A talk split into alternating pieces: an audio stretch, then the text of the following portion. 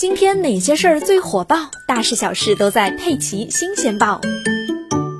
租客醉酒后在出租房内摔倒死亡，那房东要担责吗？最近浙江丽水遂昌就审理了这一起案件，我们一起来看一看法院的判决。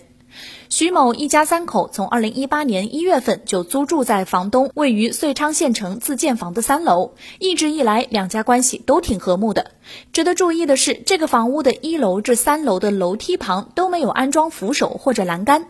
去年六月十四日晚上，徐某酒后不慎从楼梯上跌倒，因颅内出血，三天后死亡。当时和徐某一起喝酒的朋友私下给予了徐某的亲属人道主义补偿三十二万元，亲属也承诺不追究同桌饮酒人员的民事责任。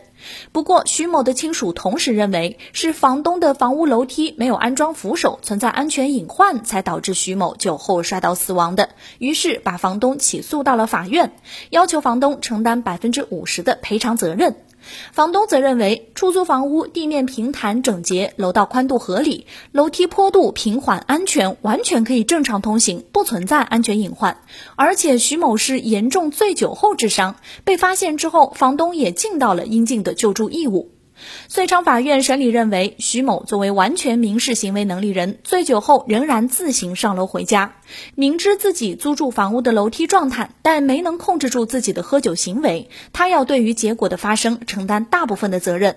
而徐某将自建房屋用于出租，没有安装楼梯扶手，一般情况下是没什么的。但是对于酒后的徐某而言，楼梯没有扶手却是非常危险的。因此，法院认定徐某的死亡与出租房屋楼梯没有安装扶手也是有一定的因果关系的，房东也应当承担一定的赔偿责任，酌情判定房东赔偿徐某亲属四万元。